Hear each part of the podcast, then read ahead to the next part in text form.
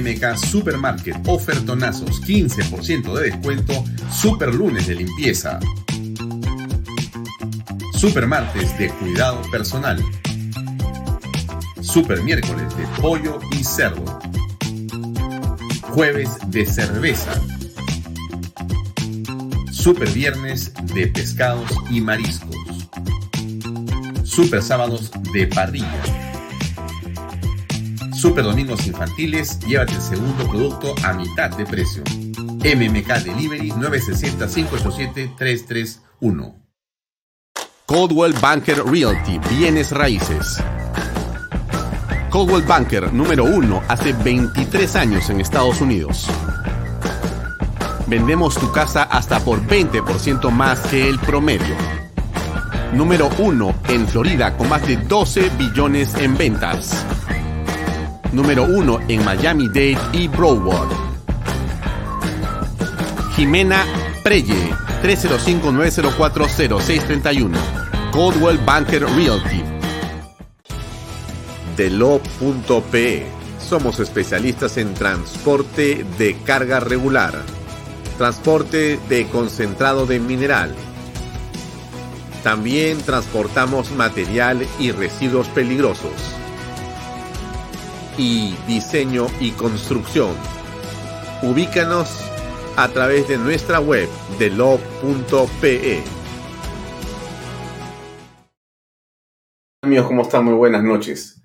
Gracias por acompañarnos en una nueva edición de Bahía Talks por Canal B, el canal del Bicentenario. Mi nombre es Alfonso Bahía Herrera y los voy a acompañar desde las seis y media de la tarde hasta las ocho de la noche. Hoy tenemos un programa con eh, varios temas interesantes e importantes. Eh, simplemente déjenme colocar la imagen de nuestro invitado que viene para la entrevista de las 7 de la noche, 7 y 5. Él es eh, Samuel Ángel. Ayer lo presenté y a nosotros nos ha parecido muy importante. Él está dando dos conferencias magistrales el día de mañana y otra la próxima semana que tienen que ver con eh, qué cosa es, quiénes son, por qué sí y por qué no es importante o no la derecha en general, o si estos conceptos son antiguos de izquierda de derecha, ya no tienen validez en este momento en el mundo de la interpretación, el análisis y eh, las vivencias políticas. Y recordarles que mañana, por si acaso, está con nosotros el doctor Mauricio Muller, para hablar sobre la oposición, cuál es el papel en esta coyuntura específica. Mauricio va a conversar con nosotros eh, también desde las 7 de la noche hasta las 8. Va a ser un programa también muy interesante. Bien, ¿por dónde comenzamos? A ver, hablando sobre lo que pasa en estos días, yo les comenté ayer que nosotros vamos a ser moderadores en un evento que va a ocurrir el próximo martes a las 8 de la noche después de Vaya Toxic, que se va a transmitir por Canal B, por las redes sociales de eh, Expreso y también por las de la periodista Carla Calle, que ha sido la organizadora y la que nos invitó a ser moderadores en este conversatorio que se llaman Mil Días sin Justicia. Si usted ayer eh, vio el video, Igual se lo pongo para que no se olvide que el próximo martes a las 8 de la noche, después de Vaya Todos, tengo una cita también interesante aquí por Canal B. Aquí está el video.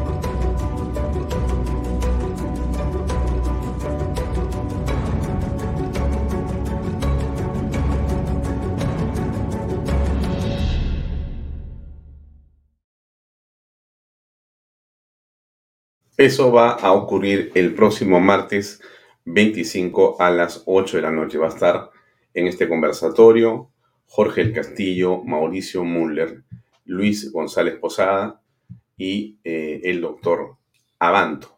Van a conversar en torno a el caso Alan García.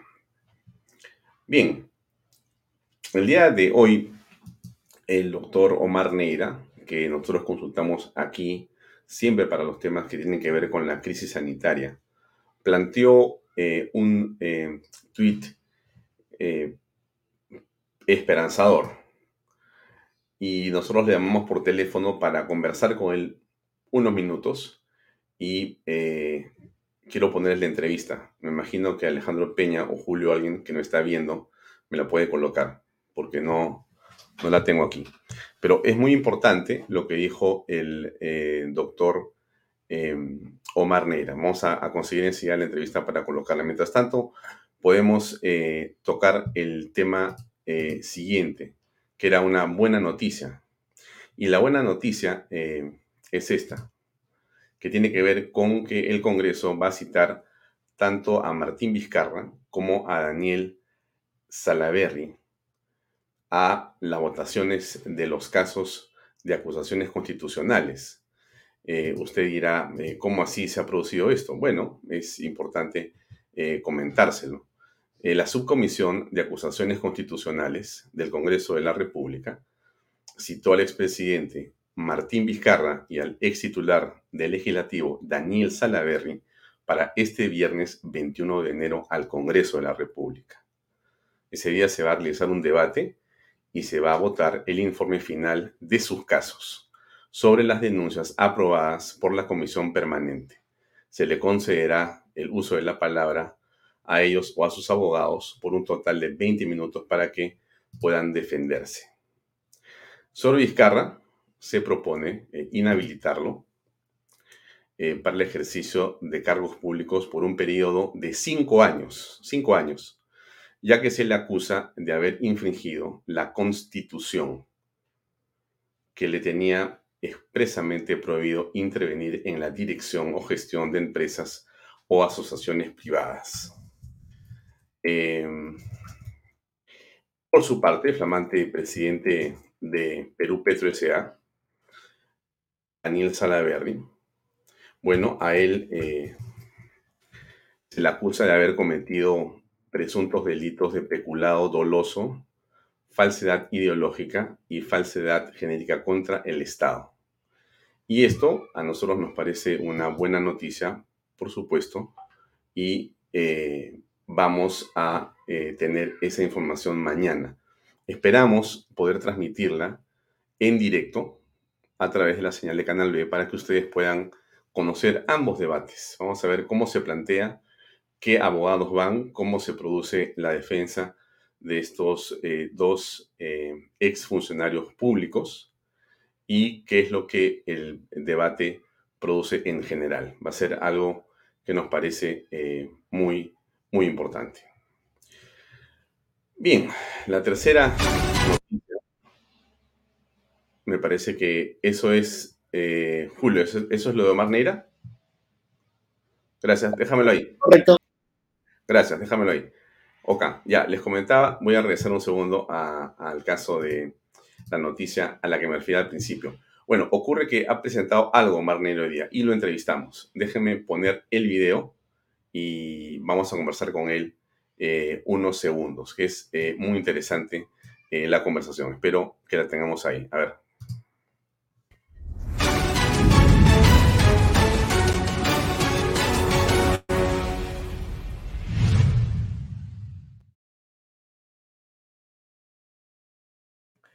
Omicron plantea un panorama esperanzador. La historia natural nos dice que frente a un contagio tan grande que sea en el Perú, mucho más que las cifras oficiales, tendríamos en las próximas semanas un descenso rápido e importante, con una población grandemente inmunizada. Bien, eso es lo que ha escrito hoy el doctor Omar Neira y después o junto con esta frase y con este texto acompaña un cuadro y todo ello sin duda, despierta un interés y también, por cierto, una esperanza. Pero, ¿qué cosa hay detrás de esto? Hemos querido contactarnos con el doctor Omar Nira, que está con nosotros eh, ya conectado. ¿Qué tal, Omar? Buenas noches. Buenas noches, Alfonso. Muchas gracias por la invitación. con atención. Eh, mira, eh, la historia natural, no solo de SARS-CoV, sino de otras epidemias y pandemias, nos dicen lo siguiente, que el virus siempre tiende a contagiar a todas las personas que puede, es parte de. La variante Omicron eh, nos da un panorama sin precedentes a nivel de contagio. No habíamos visto antes o documentado un nivel de contagio tan, pero tan abrupto como el que se ha dado en Sudáfrica, Reino Unido, la, mayores, la mayor cantidad de países europeos, Estados Unidos. Hoy lo vemos en Latinoamérica y se grafica en Perú.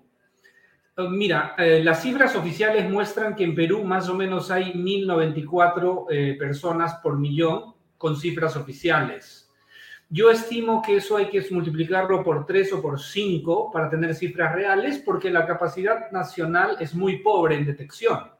Los países como Estados Unidos, Reino Unido, con una capacidad importante de detección, pues se muestran que han crecido aceleradamente, con dos o tres veces más nivel de contagio comparativamente en Perú, pero como el crecimiento es tan acelerado y por eso yo llamo la historia natural, el virus va a contagiar a todo el que puede, pero llega un momento en que ya no tiene quien contagiar. Esto es metafórico, Alfonso, para que se entienda. O sea, esto se transmite entre personas en una comunidad, pero va a llegar un momento, sucedió en la primera ola, en la segunda, en que todas las personas susceptibles, quiere decir las que trabajan, vulnerables, las que están en mucho contacto, mucho contacto social, pues se acaban, se contagiaron, ya no hay quien más se contagie y a diferencia de primera y segunda ola, va, va a caer rápidamente si se repite la historia natural de los otros países. Es, es casi, casi similar la presencia de este tipo de contagio en ascenso y descenso en todos los demás países y en Perú podría repetirse. Pero, ¿qué, ¿cuál es el panorama esperanzador? Que ha contagiado tanta gente, está contagiando que nos genera inmunidad natural por contagio con el virus. Y los estudios hasta hoy nos dicen que las personas que tienen contacto con el virus, se contagiaron o se infectaron y tienen vacunas, son el grupo o la comunidad mejor protegida.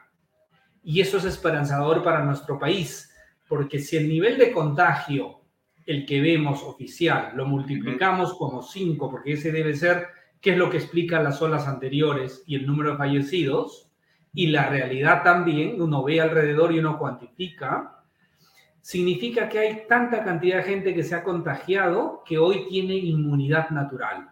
Sumada a la de las vacunas, podemos tener unos meses de un silencio epidemiológico y podríamos haber llegado a la tan ansiada inmunidad de rebaños por un tiempo. Te hago una pregunta, Omar. Eh, en Inglaterra, Boris Johnson, el primer ministro, hace unas horas ha dicho se terminó el uso de máscaras de manera obligatoria. Ya nadie puede exigir a nadie la máscara. Bueno, eh, y tampoco el cobertor de rostro ni nada de ello. ¿Eso puede ocurrir en el Perú en un periodo de tiempo corto, según lo que tú estás apreciando? Eso es una decisión política, posiblemente basada. El Imperial College, quien, quien, digamos, soporta científicamente a Boris Johnson, le ha dicho más o menos lo siguiente. Hemos tenido un nivel de contagio tan alto que hoy ya estamos en bajada. Hay mucha población inmunizada, también con vacunas, y este, necesitamos buscar un equilibrio en la actividad social y entonces le hacen tomar una decisión de este tipo, más o menos creo yo acertada, en el sentido de que ya se contagió tanta gente que no hay a quien contagiar por un tiempo. Entonces dices, ¿para qué mantiene restricciones si la gente no se va a contagiar? Porque además, la gente del Imperial College le debe haber dicho, Omicron no es letal en o no es severo en términos de enfermedad. Por lo tanto, sería, es ilógico mantener medidas restrictivas si no hay tanta enfermedad ya está en bajada la curva de contagio, por lo, menos, por, por lo tanto, vamos a tener un silencio epidemiológico por un tiempo. ¿Cuánto? No lo sé, Alfonso, pero tal vez unos tres a cinco meses podríamos tener un buen silencio epidemiológico para retomar actividades al 100% y ver qué sucede. Ah, ¿Viene una nueva variante? Viene una nueva variante. ¿Cómo vendrá? Solo Dios lo sabe. La, última pregunta, no te quito más tiempo, Mar.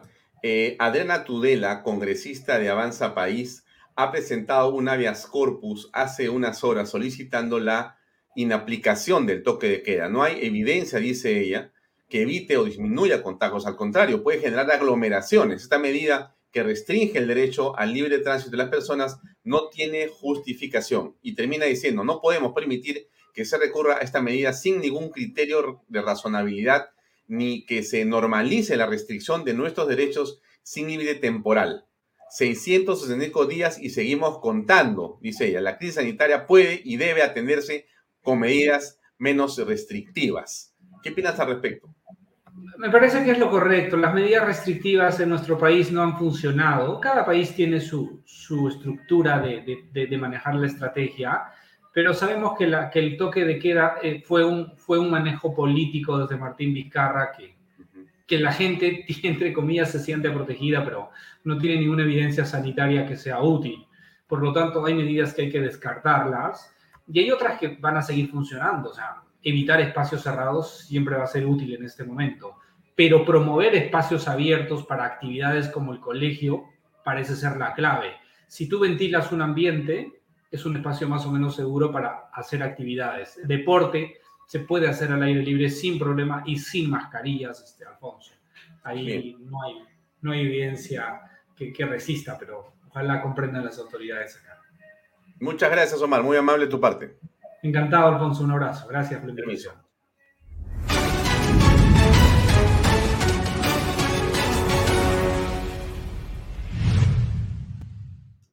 Era el doctor, el doctor eh, Omar Neira dándonos su punto de vista sobre lo que está ocurriendo en este momento con el Omicron.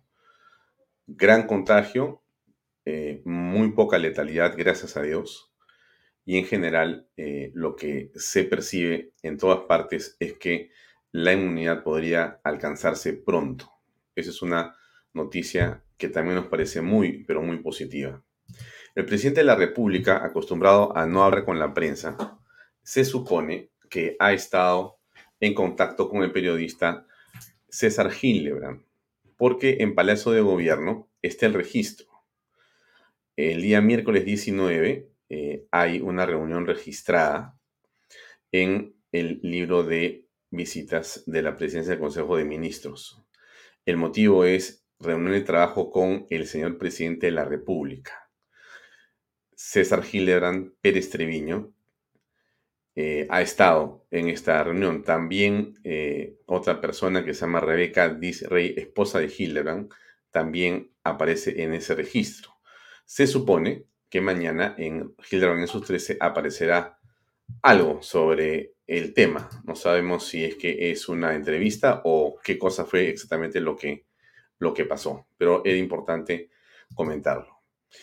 Vamos al tema del petróleo derramado en el mar de Lima em, y que ya contamina 20 playas. Esta es una de las noticias más dolorosas de, digamos, los últimos tiempos. Dolorosas porque sin duda involucra recursos naturales, el trabajo de muchas personas, y el medio ambiente eh, contaminado por una eh, situación donde hay eh, negligencia y hay una serie de responsabilidades de la empresa por un lado, del Estado por otro, y en general esto es algo de una enorme fatalidad y perjuicio para, para el medio ambiente y para el país. Déjenme mostrarles cómo era esa caleta donde comenzó el tema, que es la de Santa Rosa. Esta es el balneario de Santa Rosa es eh, en el sur, entiendo, de Lima. Espero que sea así. Eh, y en todo caso, esto era como Lucía, como... O creo que es al norte, disculpen ustedes, pero no tengo ubicado dónde queda esto. Es en Ventanilla. Bueno, es al norte, Lima pegadito, pues, ¿no es cierto? Ventanilla. Entonces, esto es este, como Lucía, como eh, nosotros veíamos, esta es una imagen eh, de un dron que nos han enviado por eh, WhatsApp.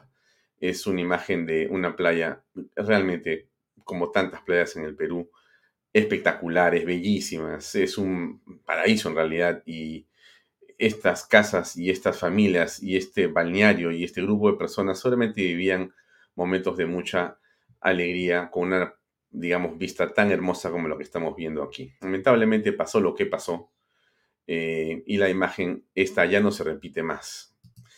Eh, esta es la otra imagen lamentable, triste, de lo que ha ocurrido con el derrame de petróleo, que es a estas alturas gigantesco, ¿no? En el caso de lo que implica las playas contaminadas, suman más o menos un millón setecientos y pico mil de metros cuadrados contaminados. Y cuando hablamos del mar, es un millón doscientos mil metros cuadrados. En realidad es una barbaridad. Como puse en el titular, eh, son 20 eh, playas, por lo menos. Ventanilla, Santa Rosa, Ancón, Chancay. Todo esto viene siendo afectado de una manera tremenda. Em, están eh, Chacra y Mar, Positos, Balneario de Ancón, La Puntilla, Club Naval, Bahía Blanca, Costa Azul, entre otras. Y bueno, hay islotes de grupos de pescadores afectados, zonas de la reserva de Ancón. En fin, yo creo que eh, esto es una tragedia de una enorme relevancia para el país. Eh, hoy día estuvo el presidente de la República y, y bueno, déjenme decirles que lamentablemente un hecho como este, lejos de concitar la atención para resolver el problema, ha sido pretexto por un montón de posiciones o figuretismo, sobre todo del caviaraje y de la izquierda irresponsable, ¿no es cierto? Que se rasgan las vestiduras, pero que lo que hace es buscar un espacio como este para tomarse fotografías y hacerse las víctimas, en lugar de ver soluciones, en lugar de ver soluciones. Em, el presidente también quiso eh, ser eh, novia, novio, sacerdote, bautizado, todo el día de hoy. Y por supuesto se fue a la zona del desastre. Puso su atril e intentó dar un discurso que vamos a escuchar unos segundos, a ver si usted logra extraer el pensamiento. Posible que en plena crisis ambiental todavía hayan todavía haya sensibilidad. Y esperamos también que esta sensibilidad ya deje de ser insuficiente. A ver, quizá eh, yo estoy un poco lento hoy día jueves, así que le pido que lo escuchemos otra vez y si usted me quiere poner en las redes sociales lo que quiso decir el presidente, lo podemos compartir. A ver, se lo pongo otra vez. No es posible que en plena crisis ambiental todavía hayan todavía haya sensibilidad. Y esperamos también que esta sensibilidad ya deje de ser insuficiente. Bueno, como tantas eh, cosas expresadas lamentablemente por el jefe de Estado, en esta oportunidad quizá el guion no estuvo bien escrito o él no logró interpretar de manera correcta aquello que le escribieron o no tuvo, eh, o el segmento que hemos escogido es demasiado corto y de repente la idea si lo escuchamos más rato se va a entender, pero encontramos ese segmento que es el que ha sido reseñado por varios medios de comunicación y bueno, lamentablemente no captamos la idea todavía. Vamos a ver qué quiso decir y si no sabemos se lo haremos saber más tarde. Eh, pero mi comentario iba sobre la forma en que se aprovecha un espacio de tragedia como ese de lo que ha ocurrido con la empresa Repsol y su responsabilidad y el daño al medio ambiente eh, para, eh, en realidad, más que nada, dar la impresión de querer robar cámaras y aparecer delante de todos. Y como ustedes saben también, cuando ocurren hechos de manera permanente, sostenida y mucho más graves que los que hemos visto ahora en estas playas del norte de Perú. En la selva peruana, cuando Petroperú lo hace y cuando ocurren eh, estas cosas no solamente con el medio ambiente afectando flora y fauna, sino con eh, indígenas y con familias que viven en las zonas cercanas a donde están las conexiones y las tuberías y cuando éstas lamentablemente eh, se rompen, generan contaminaciones brutales, iguales o peores que las que usted está viendo acá, pero ahí las ONGs no dicen nada. Ahí no existe ningún tipo de comentario. Nadie se toma fotografías, nadie lanza este, videos, nadie pone drones. Ahí más bien se silencian. Quizá porque algunas empresas, como de repente Petroperú, no sabemos, por eso ponemos quizá decimos, de repente paga eh, a ONGs o de repente paga y tiene convenios para poder seguramente hacer talleres o hacer una serie de cosas así, las este, ONGs eh, no se sienten sensibilizadas para decir nada cuando ocurre. Y ocurre hace tiempo. Lo dejamos ahí para que usted también lo reflexione y lo apunte. ¿Cuántas veces otra vez tenemos que ser testigos del doble rasero, de la doble moral? Para unos angosto, para otros ancho. Cuando me conviene, digo y salgo a despoticar. Cuando no, guardo silencio. Otra vez parece ser esa una tónica. Hablemos un segundo sobre este tema antes de pasar la entrevista con eh, Samuel Ángel. Esta tercera ola eh, ocasionada por la cancelación, eh, mejor dicho, lo que, lo que ha ocasionado la tercera ola y las actitudes que ha tomado el gobierno cuando ha restringido una serie de servicios turísticos. Y entonces, en el caso de los restaurantes y de la industria turística en general, la restricción se ha producido notablemente la noticia eh, no es una buena noticia. Se estima que el 15% de las reservas que ya se habían realizado, ya habían sido planeadas para enero y febrero, han sido canceladas. Miren ustedes, usted sabe a qué me estoy refiriendo. Eh, aquí lo que el Perú está necesitando es reactivar su economía. Todos lo necesitamos. Usted donde está, todos necesitamos que volvamos a la prepandemia a pesar de que en la prepandemia ya habían problemas enormes por el manejo absolutamente descabellado del presidente Vizcarra y sus acólitos en el MEF. Pero más allá de eso, eh, existía industrias que iban avanzando. Y ahora tenemos esa condición, ¿no? Los peruanos somos capaces de poder eh, reconstruir las cosas, pero lo que no necesitamos y lo que no queremos y lo que nos estorba es el Estado ineficiente que no nos deja trabajar. Y lo digo esto porque el día de hoy he tenido una eh, muy interesante conversación con un especialista en el campo del turismo, que es Juan Stossel. Ustedes conocen que es un directivo de Confiep y de Comex y uno vinculado a la industria turística en el Perú de manera intensa y nos va el día lunes en el programa. También va a estar con nosotros el congresista Anderson el día lunes, pero va a estar Juan Stossel en la primera parte, o sea, de seis y media a siete y cuarto vamos a estar con Juan entonces para hablar del turismo, de lo que está pasando en el turismo. Y después conversaremos con el congresista Anderson con, temas, por supuesto, de mucha importancia y de relevancia política. Bien, entonces les dejo ese pensamiento aquí. Hay una tercera ola, hay cosas que hay que, eh, digamos, eh, hay que hacer, hay que impulsar, hay que corregir en, el tema del, turismo, ¿no? Y ojalá las autoridades tomen nota de aquello que se sugiere eh, no por nosotros, ¿no? Nosotros no tenemos vela en el entierro, solamente facilitamos el medio para poder entrevistar a personas y comunicarnos, pero los que saben, como por ejemplo eh, Juan Stossel, eh, José Luis Silva, que ha estado con nosotros acá y ha explicado lo que pasa, por ejemplo, con el famoso toque de queda extendido de 2 de la mañana a, a 11 de la noche.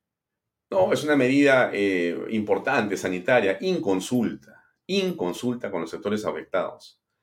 ¿Y por qué lo digo? Porque lo hemos repetido aquí y lo vamos a seguir repitiendo. Se están eh, tirando por los suelos entre el 30 y 50% de los ingresos de los restaurantes. Cuando los cancelas, cuando le cancelas el turno de la noche, te estás llevando la mitad de sus ingresos. Y eso es meterle un golpe nefasto a pequeñas o medianas eh, empresas e industrias que están aleteando y hacen un esfuerzo sobrehumano para salir adelante.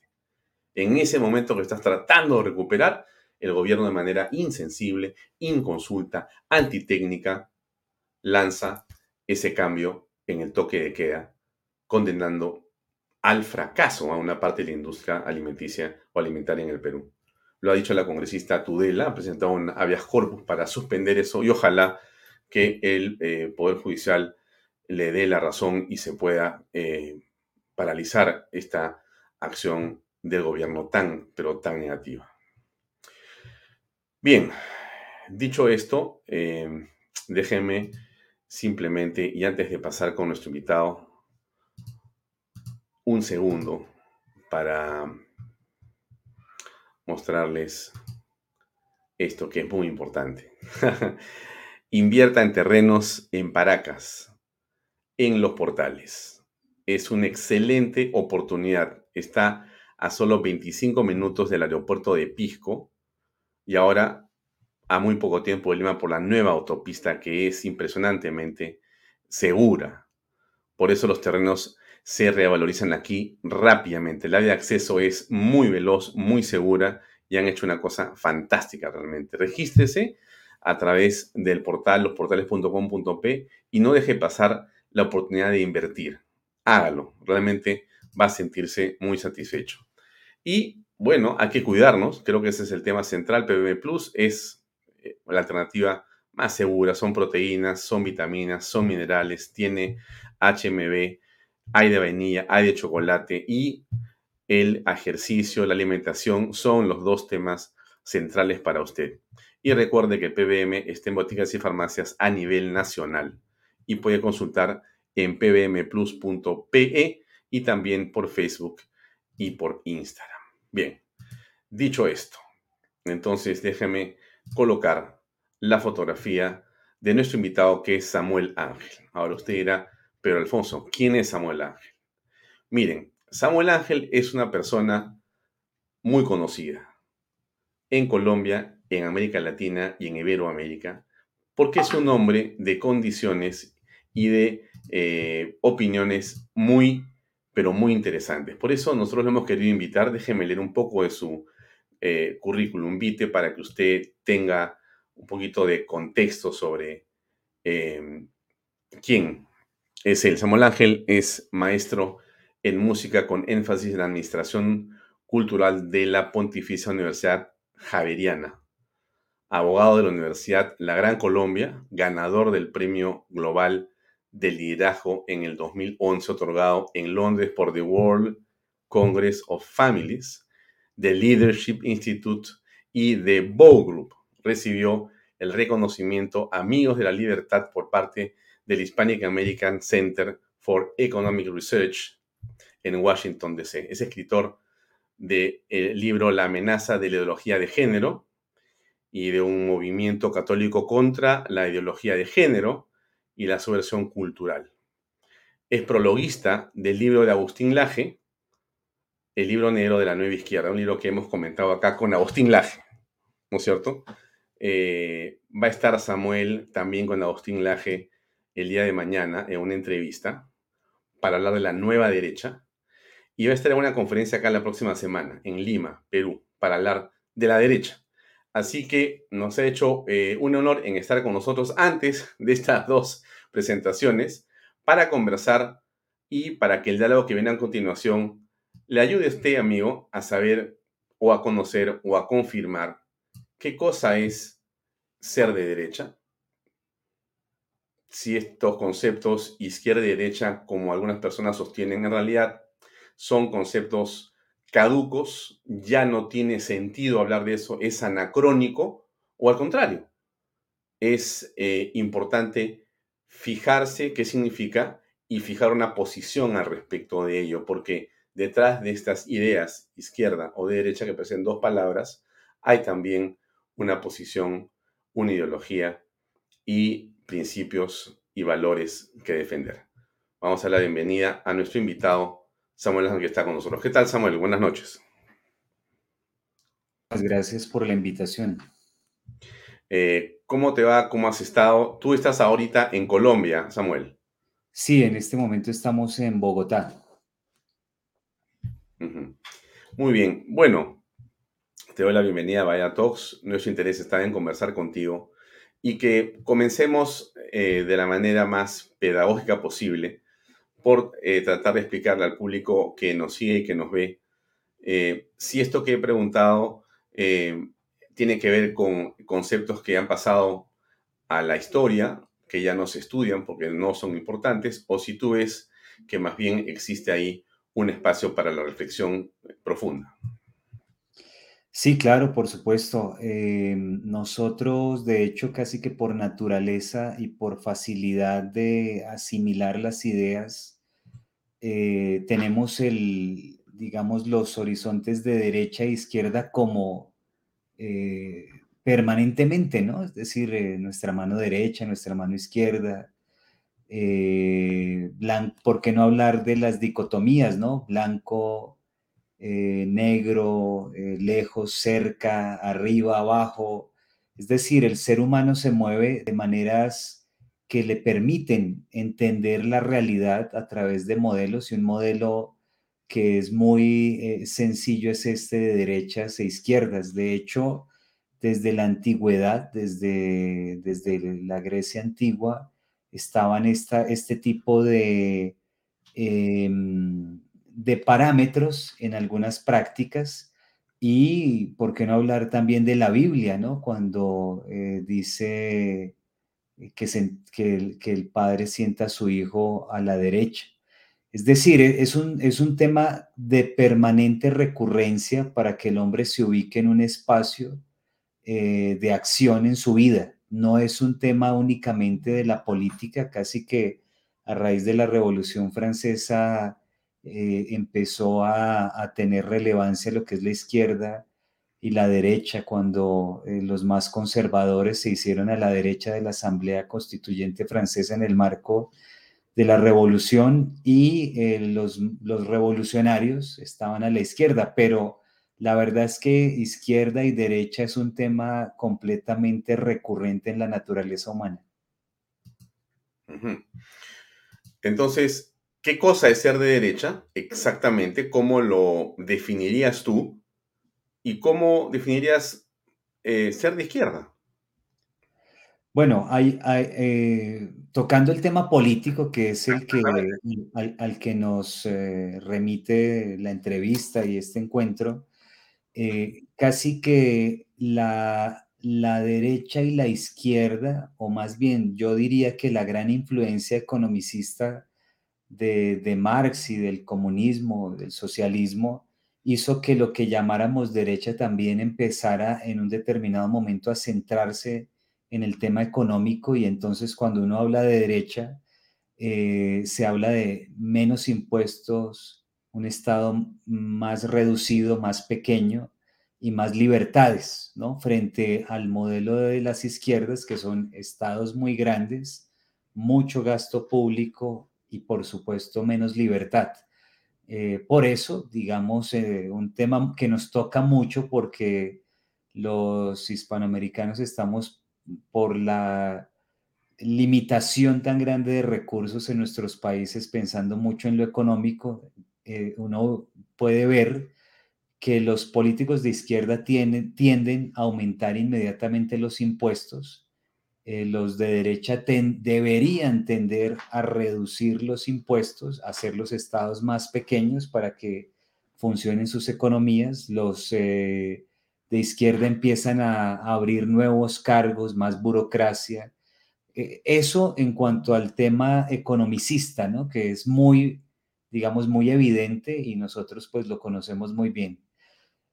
El gran problema es que eh, lo que llamaríamos derecha se quedó ahí, ¿no? Entonces, eh, por ejemplo, ¿qué carreras le importarían a un político de derecha que piensa en sentido economicista? Entonces dice, no, usted yo, he escuchado políticos en campaña que dicen, eh, si usted estudia filosofía, si usted estudia antropología, usted es un vago, usted es un marihuanero, a usted le gusta estar eh, en esas universidades públicas donde no sirven para nada.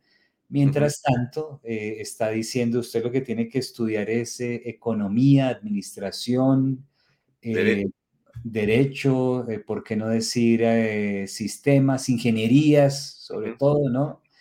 y resulta que ese creo que es uno de los puntos de inflexión que tanto nos ha afectado porque mientras las izquierdas entendieron la importancia de la cultura, como tanto lo han resaltado amigos, como mencionabas tú hace un rato, Agustín, a Nicolás, Agustín Laje, Nicolás Márquez y otros, eh, la derecha se quedó ahí anquilosada, ¿no? En el tema economicista, entonces estamos pendientes de las bolsas de valores, estamos pendientes de las inversiones, estamos pendientes de eso que yo mencionaba, los estados, los estados reducidos y eso, porque la verdad, la verdad es que se fueron diluyendo, digamos, eh, la defensa de esos, digámosle, principios económicos y por estar centrados únicamente en ellos, el tema cultural, el tema de valores, eh, casi que se pulverizó en las comillas derechas tradicionales, ¿no? Entonces uno ve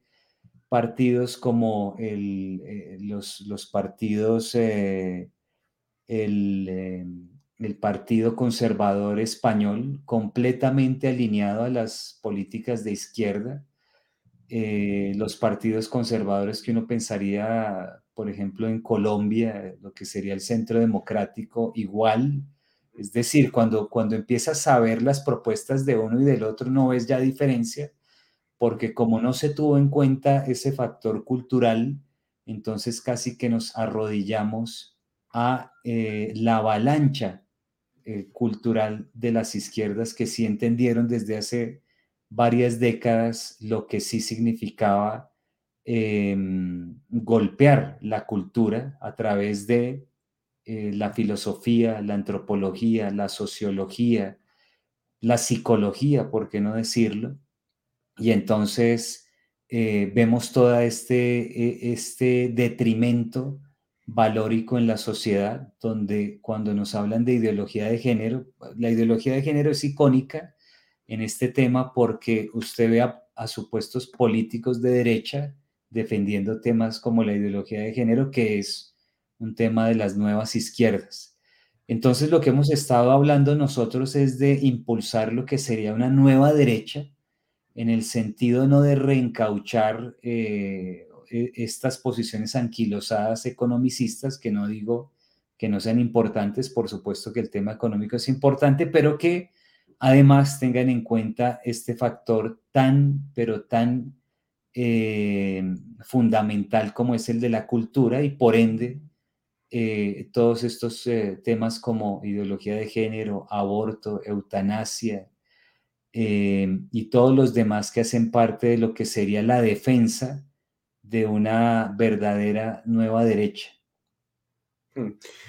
Ahora, eh, lo que está ocurriendo es que la derecha da la impresión, Samuel, que no ha renovado el discurso, que no tiene una narrativa que sí ha tenido durante mucho tiempo la izquierda desde las posiciones eh, de esa batalla cultural a la que te refieres, es decir, han ganado la iniciativa y han triunfado aparentemente en esa iniciativa porque los resultados electorales de alguna manera eh, reflejan eh, esa tendencia. Por cierto, el tema COVID ha contribuido también en el hartazgo, la decisión y la frustración de muchas sociedades y muchos ciudadanos pero el hecho concreto es que las izquierdas supieron rehacer el discurso, rehacer la narrativa y entonces ingresar nuevamente como si hubieran empezado un reseteo, o sea, una especie de reseteo intelectual que les ha permitido entrar con los jóvenes eh, hablando en un lenguaje aparentemente atractivo, seductor, y eso la derecha no lo ha visto. ¿Por qué crees que no se ha percibido esta batalla cultural que ha comenzado, que comenzó, y qué es lo que se tiene que hacer desde tu punto de vista? Sí, es muy cierto. Eh, tenemos una derecha anquilosada, una derecha em, casi que eh, inmune, a, inmune en el sentido de, permitir que contenido que, los, que puede fortalecer su discurso eh, aparezca. Es decir, con, con, con una coraza que impide que, por ejemplo, los, los políticos de nuestros partidos supuestamente de derecha alimenten el discurso. Entonces perdieron la batalla realmente, como tú dices, frente a todo este nuevo discurso de las izquierdas que sí se rehidrataron, se retroalimentaron y, bueno, van ganando la batalla un poco en, e, ese sentido de, la dialéctica política, ¿no? Eh, ¿Qué debería hacerse? Pues por supuesto que eh, alimentar, eh, o sea, la, derecha, digamos, tradicional, los que están en el poder, los que manejan los, los partidos políticos, tienen que entender a velocidad que deben alimentarse de contenido para poder dar la batalla, que el contenido que están manejando en este momento em, no es el contenido que está dando una respuesta al momento actual sin que se apostate y desafortunadamente lo que han buscado es apostatar de los elementos valóricos que deberían sostenerlos más bien eh, en pos de una desesperación por captar adeptos.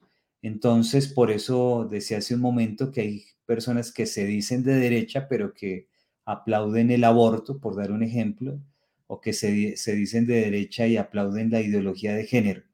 Entonces, eh, por supuesto que hay que alimentar el discurso, el discurso de la, por ejemplo, algo tan elemental como es el sentido lógico de, la defensa de la vida, debería ser eh, una de las grandes banderas de la derecha y además que realmente y manejado bien resulta ser eh, arrasador, ¿no? Porque la defensa de la vida tiene un sentido muy lógico en el alma humana, en el corazón del hombre, pero eh, se ha apostatado en, pos de la, de la propaganda de la izquierda, que es muy fuerte en los medios, en las redes, en las organizaciones supranacionales, en organizaciones como la ONU, como la, dentro de la ONU, la UNESCO, que trata el tema de la educación, como la, em, bueno, toda, toda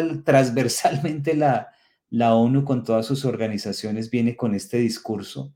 Entonces, cuando la persona no tiene formación, cuando la persona no tiene contenido, sucumbe, sucumbe en pos de ese mismo discurso y apostata de los principios que debería defender.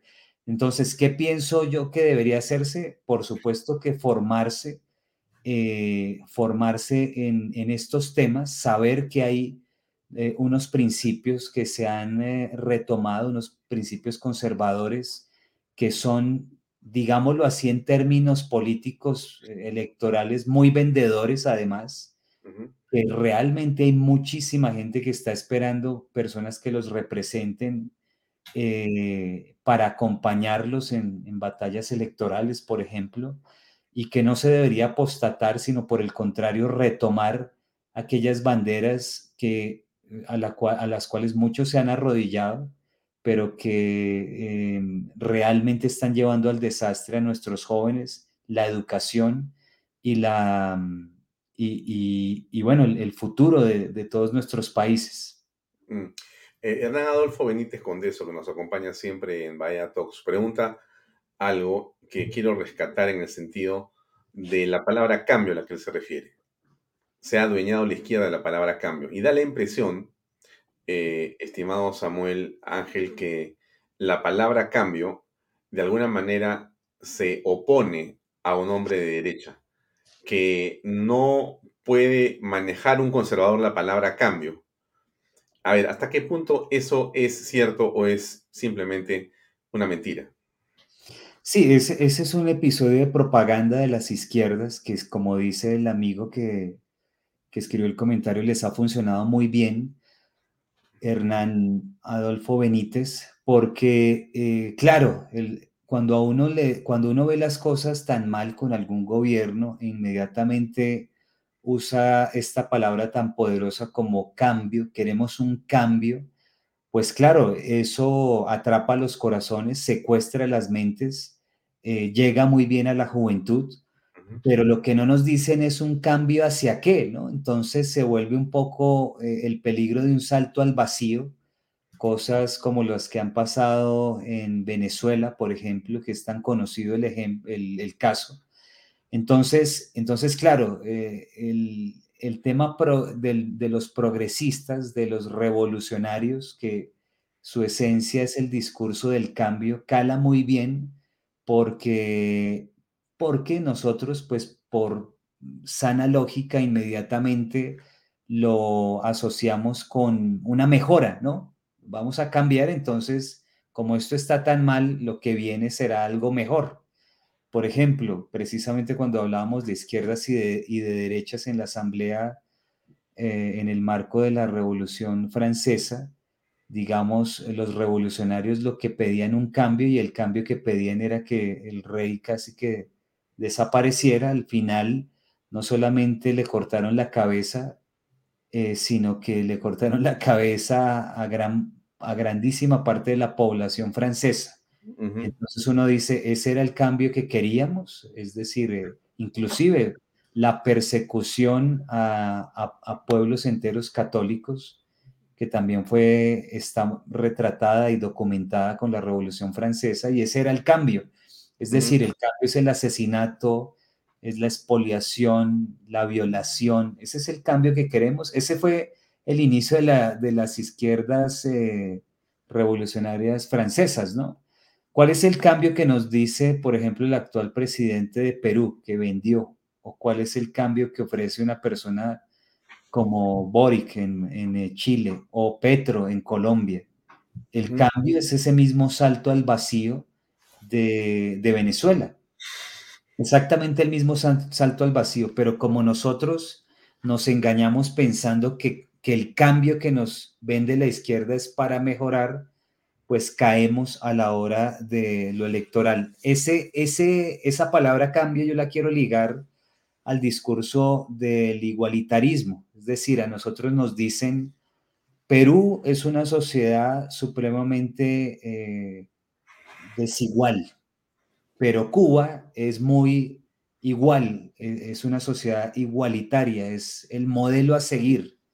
Y entonces, claro, uno dice, ay, qué bueno, entonces vamos a estar iguales, ¿no? Entonces, digamos, hay unos grandes empresarios en Perú y si nos dicen que vamos a estar iguales con este cambio, eso significa que yo voy a estar como está ese gran empresario, o sea, me lo irán a regalar, me lo irán a ofrecer desde el gobierno y entonces por eso yo voto por ellos, ¿no?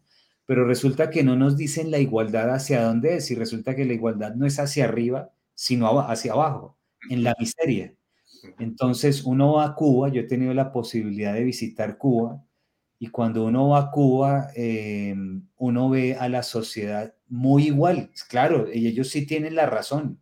Claro, sí, Cuba es una sociedad muy igualitaria el problema es que es la igualdad en la miseria, todo el mundo vive en la miseria, la gente eh, tiene unas casas que son las casas tal como las asumió Fidel Castro cuando se tomó el poder, igualitas, es decir, en Cuba parece que hubiera caído una bomba porque todo está pulverizado.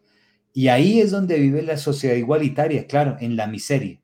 Entonces, ese es el, el discurso del cambio que nos están ofreciendo y, ese, y esas son las realidades de la, del cambio hacia ser una sociedad más igualitaria que nos vienen vendiendo.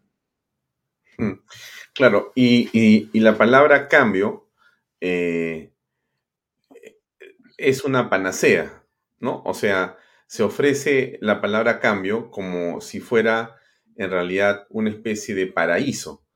El cambio es lo que va a funcionar lo decía muy bien eh, Agustín Laje en una presentación que tuvo em, y él contaba eh, justamente los ejemplos del cambio, ¿no?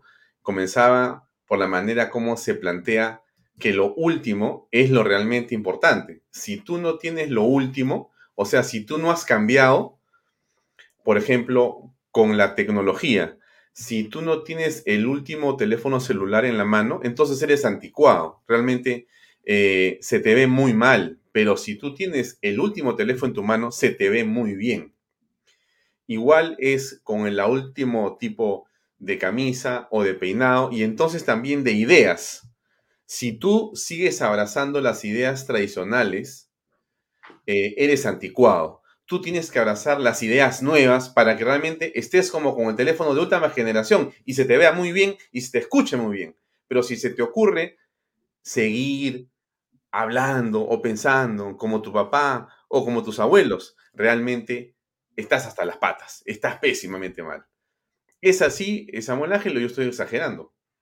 No, así es, y así eh, tenemos una avalancha propagandística que yo me atrevería a decir que es eh, superior a la de la Alemania nazi en su momento, que hizo que toda una nación se convirtiera en una máquina de asesinar. Es decir, la avalancha propagandística que nos eh, invita a un cambio es tan fuerte, pero tan fuerte que estamos casi que secuestrados por ella y no nos damos cuenta. Hablar, por ejemplo, del cambio que nos eh, oferta la Agenda 2030 de la ONU, que tiene un nivel y va a tener un nivel de propaganda en todos nuestros países de, unos, de, unos, eh, de unas proporciones descomunales, eh, tiene que ver con eso que acabas de, de, mencionar, ¿no? Es que vamos a tener un cambio y en ese cambio tú vas a ser muy feliz pero desafortunadamente nos dicen también que no vas a tener nada, ¿no? Vas a ser muy feliz y no vas a tener nada con este nuevo cambio. Cuando se habla de, ese reseteo o, o, de esa restauración, nos están hablando de un cambio, ¿no? Vamos a tener un nuevo mundo, casi que el paraíso en la tierra, pero, pero ¿qué contiene ese paraíso, ¿no? Porque solo nos dicen el cambio, pero ¿cómo es ese cambio? Y entonces viene lo que tú dices, ¿no? Son nuevas ideas, son nuevas cosas. Eh, por ejemplo, el tema de que no comas carne porque la carne está eh, acabando con el planeta. Y cuando uno empieza a ver el, el discurso en ese sentido, a la postre el cambio es, el cambio que tú tienes que asumir es que la humanidad casi que es una peste, y por ende hay que reducirla, hay que eh, parar el crecimiento demográfico, hay que, como es el modelo chino, tener eh, la política del hijo único. Y entonces e, el cambio a la postre resultan siendo todas las políticas de las izquierdas que no les han funcionado, pero que nos las están vendiendo como si fueran una renovación de algo y ese algo que es pues ese algo es lo que siempre hemos defendido, sobre todo en Hispanoamérica, la familia de papá y mamá, em, el tener hijos, el, por supuesto, ahorrar, tener eh, menos, menos impuestos, menos gasto, menos eh, crecimiento del Estado. E, es decir, el cambio a la postre que nos dicen es que esas, esas políticas que sí funcionan, se eh, reseteen, se restauren a estas otras que lo que hacen es generar totalitarismos y opresiones. Mm.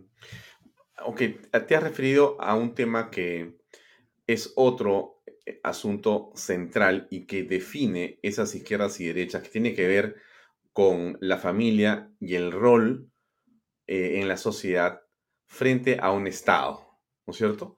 En las posiciones eh, izquierdistas, el Estado es el que define, el que ordena, el que em, se encarga de eh, señalar todo aquello que va a ocurrir en la sociedad y también, por cierto, en la familia, en su interior. Y entonces quiere ordenar y decir cuántos hijos debes de tener o cuál es el máximo que puedes tener e inclusive dónde te corresponde vivir y qué salario vas a tener según la cantidad de hijos que te permite tener el Estado. Y si tú eh, tienes un hijo, vives en este lugar, pero si tienes dos, te vas a otro sitio. Y si tienes tres, te quedas sin casa porque estás saliendo del estándar que el Estado ha diseñado para su modelo societario. E intervienen en la familia y más bien destruyen la familia, o sea, atacan la familia. Y la familia está siendo el blanco de una estrategia mundial de vulneración eh, cultural fundamental. ¿Cómo, ¿Cómo es que se está expresando esa guerra cultural contra la familia y por qué es tan importante entenderlo y preservarla?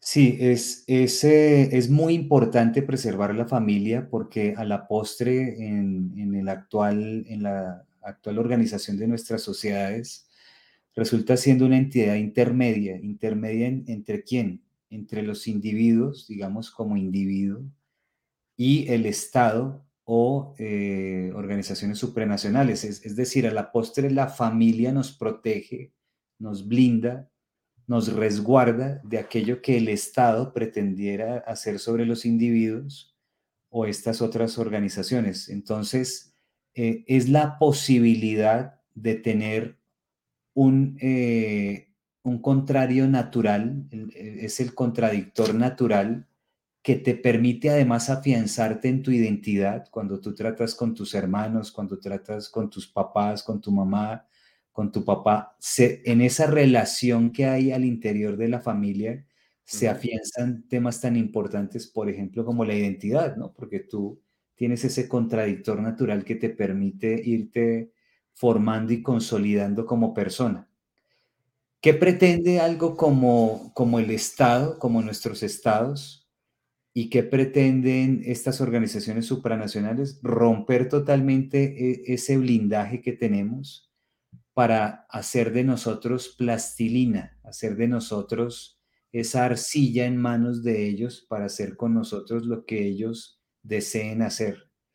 Entonces es muy curioso que cuando uno ve, lo mencionaba hace un momento, la, agenda la presentación de la Agenda 2030 en la página de la ONU eh, y de los 17 puntos de esa agenda, hacen un video en dibujos animados donde uno estaba acostumbrado a que cuando le mostraban la sociedad parecía la familia, ¿no? Es decir, papá, mamá, hijos, ¿por qué no decirlo hasta la figura, por ejemplo, de un sacerdote ahí como miembro de esa comunidad, ¿sí?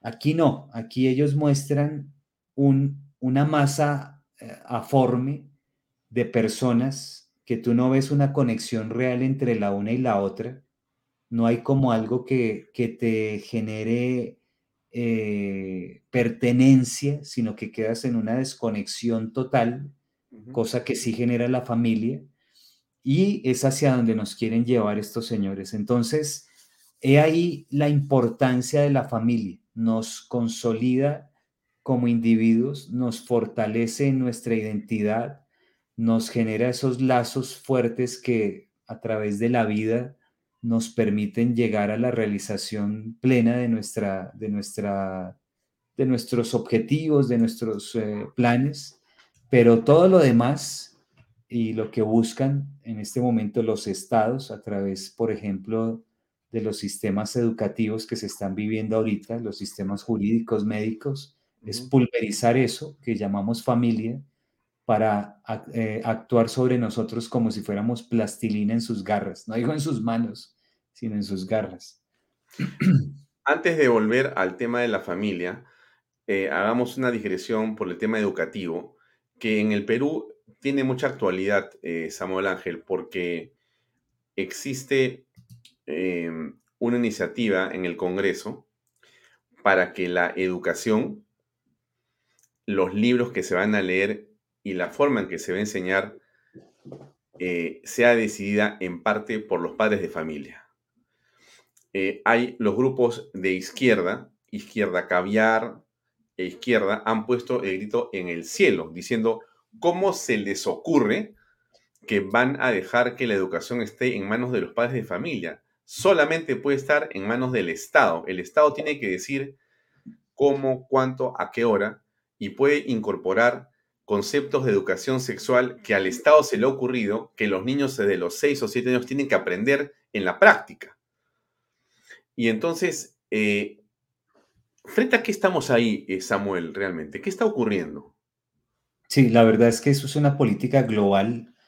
Nosotros, cada uno de nuestros países, le asignamos ese tipo de políticas casi que al funcionario del momento, es decir, al ministro de, Educación, em, bueno, el presidente de, su momento, pero es una política global, tan así que la UNESCO, por ejemplo, eh, apoya a entidades, eso, está en la página de la UNESCO, em, a entidades como GALE. GALE se llama Global Alliance for LGBT Education. Entonces, cuando a nuestros niños les llegan con cartillas con ideología de género, nuestros gobiernos, nosotros inclusive en varios países, en Colombia ocurrió, salimos a marchar en contra de esas de esos planes de gobierno, de esas cartillas, etcétera, pero resulta que no, digamos, nosotros podemos hacer que tumben a un ministro de educación, pero la política sigue porque tiene unas dimensiones supranacionales que nosotros mismos desconocemos, ¿no? Entonces, eh, ¿qué, buscan? Y eso está en la Agenda 2030, eh, capturar, secuestrar la educación de nuestros niños. Ellos van eh, van por nuestros niños, por ahí hay un eslogan que dicen, con mis hijos no te metas o vienen por tus hijos, etcétera. Yo estoy diciendo, ya fueron por tus hijos y, ya fueron. Es decir, eh, eso está en este momento en todos nuestros países. Nuestra educación la van a cambiar de manera aberrante. el secuestro de los sistemas educativos es uno de los temas eh, fundamentales de esta agenda, y de esta agenda me refiero, no, no hago referencia eh, únicamente a lo que se llama Agenda 2030, sino a esta agenda de control global. Y em, tenemos un, un, gran problema con nuestros políticos que deberían ser uno, unos de los abanderados o las personas que nos defiendan de esto, y es que tenemos políticos absolutamente analfabetas, que no tienen ni idea de educación, porque como decía esto hace un rato, no tienen contenido, eh, ni de derechas ni de izquierdas. Entonces, la agenda educativa que nos están imponiendo viene de organizaciones supranacionales que dicen qué tienen que aprender nuestros niños, qué es funcional para ellos, cómo hacer para volverlos arena, arcilla, y plastilina, como decía hace un momento. Es decir, la educación actual está orientada a hacer de nuestros niños eh, un, monigote, un, trapo, un muñeco, una plastilina, una arcilla. Hacia eso está orientada. Por eso la desaparición de temas tan importantes como la historia, de temas tan importantes como eh, la geografía en el sentido que la conocimos nosotros, es decir, ahorita nuestros hijos están recibiendo, inclusive muchos padres dicen, yo voy a llevar a mi hijo a estudiar donde yo estudié porque la educación era tan buena que yo quiero que él reciba esa misma educación. No, no. En estos últimos 20, 30 años, la educación en esos colegios que asimilábamos tan importante desapareció. O sea, es otra cosa. Es otra cosa. Y hay de que aparezca un profesor que diga lo contrario. Yo, yo te cuento una cosa, estamos desde el Instituto de, Investigación Social haciendo ahorita un curso gratuito. Tenemos, o sea, tenemos, en el instituto tenemos estudiantes de 50 países. Del país que más estudiantes tenemos es Perú. Mira cómo es la, cosa tan bonita. y, y, estamos en un, dictando un curso gratuito donde hablamos de estos temas y una profesora de uno de nuestros países dijo, no, no, el tema de la Agenda 2030 para nosotros como educadores es obligación. Esos son los, diez los nuevos 10 mandamientos de, la educación en, nuestro trabajo, son la Agenda 2030. Y hay de que un profesor diga lo contrario, se va para afuera, o sea, lo, echan, ¿no? Es decir, los 17 puntos de la Agenda 2030 son los nuevos, el nuevo decálogo a seguir, incluyendo el tema de la entrega total de nuestros hijos en manos de esa educación plagada de todo lo que ya hemos hablado. Mm. Eh, no, lo que tú comentas, yo creo que la gente que nos está escuchando eh, y, ya comenzó a pegarse más a la conversación en el sentido de darse cuenta de la gravedad de lo que estamos hablando, eh, Samuel Ángel. Esto no es un punto de vista, esto es un asunto que nos afecta de manera central porque lo que están buscando los estados en realidad es desarraigar, desmembrar, separar a la familia. La pandemia y el COVID ha sido un ejercicio, ha sido un simulacro. Los viejos eh, son más propensos a ser contagiados, tienen que aislarse. Los niños no, tienen que aislarse. Eh, no pueden estar juntos, eh, sepárense, hagan albergues, este, no se visiten.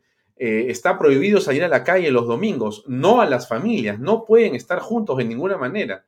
Y la gente en muchos lugares lo ha ido aceptando. Pero ahí entramos a, un tema interesante. Mira, yo recuerdo mucho, eh, un profesor me decía lo siguiente, ¿no? Em, los préstamos que vienen de gobierno a gobierno de casi todos los países europeos hacia el Perú están amarrados y condicionados a que esos préstamos soporten y estén dirigidos a políticas públicas donde, por ejemplo, la ideología de género está presente y el igualitarismo es el tema central y todo lo que es LGTB tiene que ser eh, de una manera muy importante resaltado, porque si no se hace eso, no hay plata.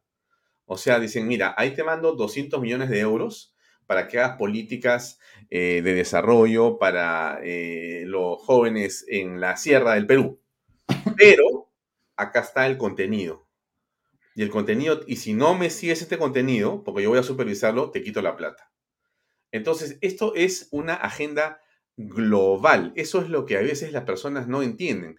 Las personas creen que son los rojos de Lima, son estos cuatro de intelectuales de Lima. No son de Lima, no son los de acá, son de otro lado. Este es un plan eh, bastante siniestro y gigantesco, armado por mentes muy eh, inteligentes y con mucho dinero.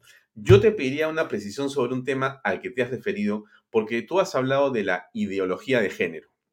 Yo te rogaría que lo definas un poco, porque en el Perú la izquierda dice que aquí no hay ideología de género, aquí hay enfoque de género, que es un eufemismo en realidad, ¿no es cierto? Porque al final de cuentas ellos están aplicando el manual absolutamente, ¿no? O sea, aquí hay partidos políticos que se dicen inclusive de centro, porque es increíble la desfachatez, este, y tienen una agenda de este tipo, pero intensa, postulado tras postulado, que jamás en la vida ha estado en el Perú como agenda, que cuando tú preguntas, Samuel este, eh, Ángel, cuáles son los problemas nacionales, jamás son el género, jamás son el sexo, no tienen que ver con los LGTB, no tiene que ver con el igualitarismo, tiene que ver con que la gente quiere trabajo, quiere seguridad y quiere que sus familias progresen, pero no tiene nada que ver con eso, entonces te ponen una agenda foránea, global.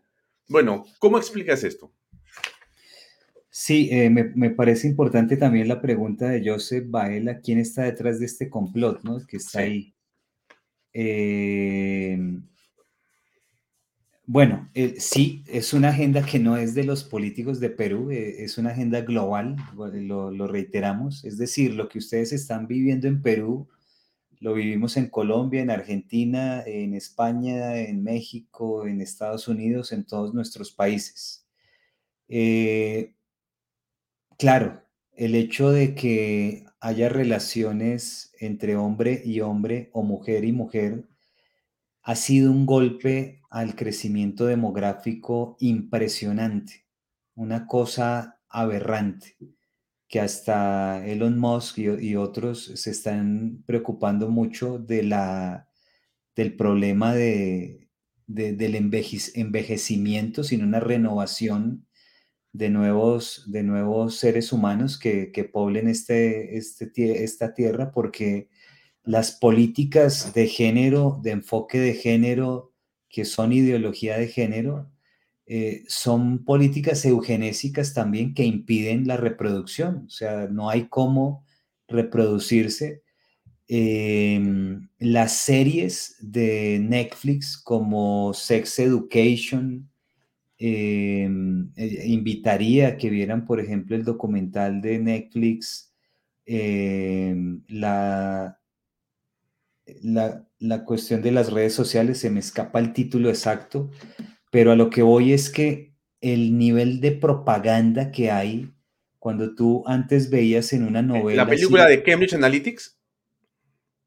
No, no, no, no, me refiero a el dilema de las redes sociales, se llama. Ok, ya. El, el dilema de las redes sociales en el sentido de la manipulación tan grande que están recibiendo nuestros jovencitos y cómo les dictan qué, qué actuar, qué hacer, cómo hacerlo.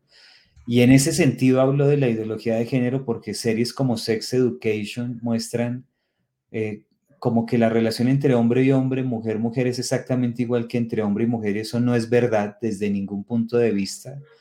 Entonces la reducción de la población, eh, no solamente con el aborto y la eugenesia, sino con la ideología de género, que mira lo perverso, es un, es un proceso que lo hablábamos en este congreso en el cual participamos hace algunos, algunos meses ahí en Perú.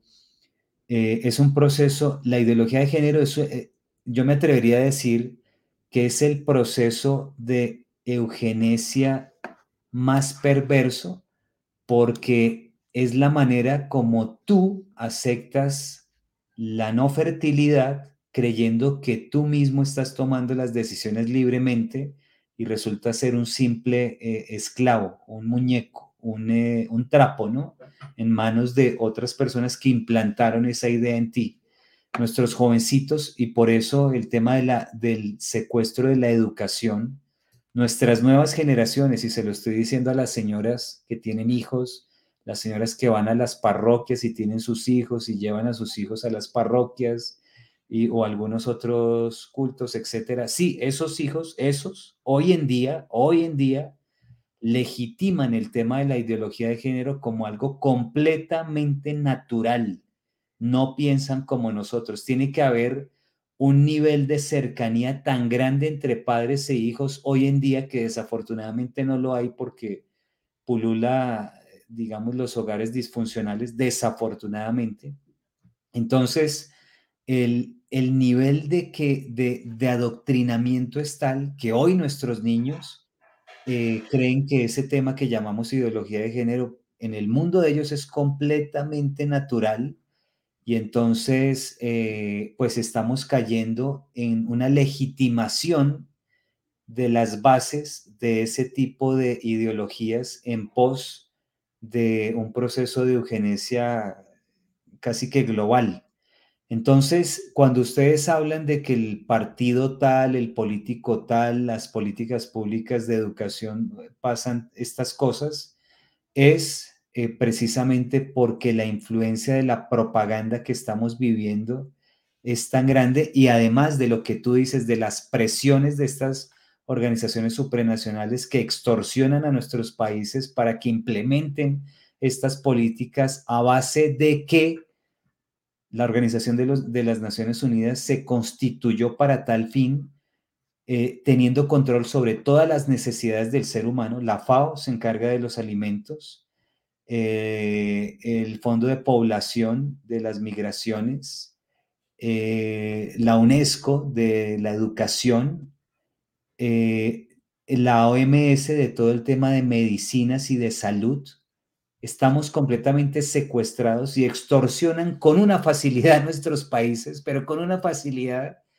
que eso que tú dices eh, fue, fue aberrante como lo hicieron en la Argentina, donde el BID iba a dar un préstamo y les dijo exactamente lo mismo, que si no había estas políticas de aborto no les daban los recursos. Así de, perdóneme la, la expresión, así de miserables y de delincuentes son que la extorsión es de frente y no tienen ningún reparo en arrodillar al gobernante de turno.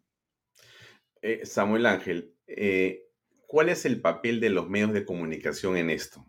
Para ello, déjame compartir un video de un minuto y medio, una reflexión que hace un entrenador muy importante de fútbol, pero que viene a colación, creo de una manera interesante. Déjame compartirlo y enseguida lo comentamos, eh, por favor, con ustedes. Ah, no carga este video, qué pena. Era de Bielsa. Voy a ver si me lo pueden cambiar. Pero ok, ¿cuál es el papel que tú crees que están jugando los medios de comunicación? Los medios de comunicación juegan el papel que Hitler se dio cuenta que jugaban a raíz de leer libros como los protocolos de los sabios de Sion. Los protocolos de los sabios de Sion, muchísimas personas lo asumen como un texto conspiranoico porque pues no hay pruebas de fondo de que todo lo que dicen los protocolos de los sabios de Sion sea como lo dicen, pero alguien como Hitler lo puso en práctica y lo hizo realidad. Y en el tema de los medios de comunicación, los protocolos de los sabios de Sion dicen que van a tener un medio de comunicación para adoctrinar según sus ideas, pero que van a tener otros medios de comunicación que posen de contradictores de ese primer medio de comunicación para que la gente piense que hay una balanza en la información y así crean que tienen el control sobre sus propias decisiones, pero que a la postre lo que van a hacer es dominar esas mentes y esos corazones eh, desde esos medios de comunicación que son dominados todos por ellos mismos. Entonces, el medio de comunicación tiene un papel de lo que hoy llamaríamos psicopolítica y es eh, ir antes de la toma de decisiones a decidir por nosotros, implantando esas ideas en nuestras mentes para que tomemos decisiones según esa agenda que ellos nos están planteando. Es decir, el papel de los medios de comunicación es completa y totalmente fundamental en este proceso que estamos viviendo. Yo quisiera, ahora que veo que tú, que tú puedes compartir eh, cosas compartir cosas. Si tú me permites, yo, yo te muestro. Claro, adelante. Entonces, eh, voy a compartirles algo para que ustedes se den cuenta los alcances que tiene esto. Compartir, compartir pantalla. Eh. vamos a ver si aquí me, me permite esto. Ah, no, es compartir. Eh, Permíteme a ver si aquí ya. Ajá, ahí veo algo. Esto. Ahí puedes ver. Sí, lo estamos viendo a toda pantalla. Es el sistema de las Naciones Unidas. El sistema de las Naciones Unidas tiene una serie de ramificaciones que la gente desconoce eh, porque la página de las Naciones Unidas, la un.org, solamente nos muestra cinco, dentro de los cuales están algunos como la Asamblea General, el Consejo de Seguridad, el Consejo Económico y la Secretaría. Básicamente casi que muestra esos. Pero cuando uno entra a ver las ramificaciones que tienen, y a eso iba eh, el, que mostrara esta imagen, eh, digamos, uno habla de la, de la UNICEF, UNICEF, que es el Fondo de las Naciones Unidas para la Infancia, se habla de la UNESCO como Organización de las Naciones Unidas para la Educación, la Ciencia y la, y la Cultura, pero también hay una organización de las, de las Naciones Unidas que se encarga de los medios de comunicación, de, eh, de los mares, de los alimentos, de, es decir, por cada necesidad o o, aspecto de la vida del hombre de hoy, hay una organización que la controla, ¿sí? Em, la educación, obviamente, las universidades, los colegios, eh, la Comisión Económica para Asia y Pacífico, la Comisión Económica para América Latina y el Caribe, que es la CEPAL. Es decir, digamos, hay un secuestro de las, de las necesidades de los seres humanos, es decir, cuando nos hablan, por ejemplo, la FAO, del tema de qué eh, tipo de... Mm, eh, ¿Cómo hago para, para dejar eso? De, qué, ¿De qué tipo de mm, mm, abonos y demás se deben eh, usar en nuestras plantaciones? Ellos nos dicen cuáles, nos dicen qué empresas, las... mira, te cuento una cosa, el gran beneficiario de esta pandemia, como dijiste tú hace un ratico cuando hiciste alusión al coronavirus, fue una China que ha tenido un crecimiento récord desde que existe el índice del PIB de más del 19% de crecimiento a raíz de la pandemia. Mm. Eh, todos sabemos que China tiene secuestrada la ONU y tiene secuestrada la organización, la Organización Mundial de la Salud que tiene que ver o es de la ONU. Entonces, ¿qué papel tienen los medios? Decirnos lo que estos señores quieren que nosotros eh, creamos. Ese es el papel. Estamos terminando, lamentablemente, esta conversación que podríamos extenderla una hora más realmente. Déjame poner un segundo publicidad y venimos con la última pregunta, mi estimado eh, Samuel Ángel. Bien, amigos, eso es. Invierta usted en Paracas. Terrenos en Paracas a solo 25 minutos del aeropuerto de Pisco y hoy día también muy eh, cerca de Lima, por la super nueva autopista y los terrenos se están revalorizando a una gran velocidad. Regístrese y aproveche las ofertas en línea a través de la página web losportales.com.pe. PBM Plus, proteínas, vitaminas y minerales, también con HMB, vainilla y chocolate. Y no olvide que el ejercicio favorece su sistema inmune. Puede comprarlo en boticas y farmacias a nivel nacional. Ahí está la web, pbmplus.pe. También búsquelo en Facebook y en Instagram. Creo que encontré lo de Bielsa. Tengo apenas unos segundos, pero no quiero dejar de mostrarlo. A ver si podemos tener este minuto con Bielsa para terminar. Vamos a ver si se puede escuchar. A ver, vamos a ponerle play acá. ¿Cómo convencemos nosotros? La palabra y el ejemplo son los dos caminos que tenemos para convencer al jugador y el contacto diario. Pero resulta que la el, procedimiento educativo. Perdón, se cortó. Pues, eh, ¿Qué pasó? Se cortó. Eh, bueno, pasa en, las películas y, también acá. Eh, qué pena, se cortó el video, no puede ser. Si lo bajas y lo vuelves a subir. Sí, sí, sí, sí, estoy en ese, en ese proceso en este momento. Vamos a hacer lo posible por tenerlo acá. Lo tengo, ahora sí, vamos a ver eh, si lo puedo comentar, que ya colocar. Ahora sí, vamos a ver, despacito y sale. ¿Cómo convencemos nosotros? La palabra y el ejemplo son los dos caminos que tenemos para convencer al jugador y el contacto diario.